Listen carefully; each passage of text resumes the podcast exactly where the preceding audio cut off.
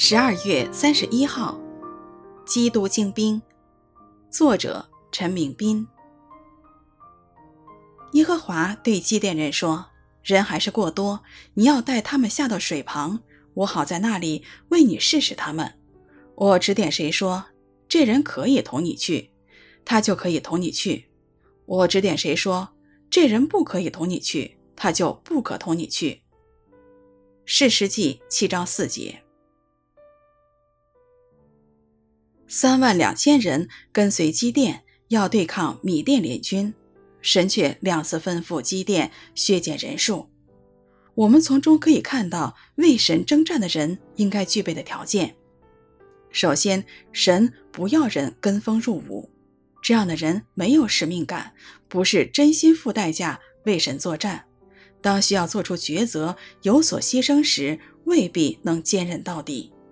其次，就算勇敢、有使命感，若没有纪律和警醒，也不被神使用。这就是跪下饮水和用手捧水的区别。只为急于止渴而失去了警觉性，就容易被敌所侵。用手捧水却没有放松警惕性，是谨守警醒的表现。主耶稣同样要求我们有清晰的使命感，爱他胜过一切。天天舍己背十字架来跟随他，神又要求基督徒警醒谨守，穿戴神所赐的全副军装，警醒不倦。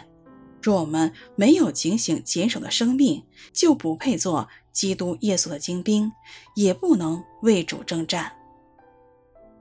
耶和华对基甸人说：“人还是过多，你要带他们下到水旁，我好在那里为你试试他们。”我指点谁说，这人可以同你去，他就可以同你去；我指点谁说，这人不可以同你去，他就不可同你去。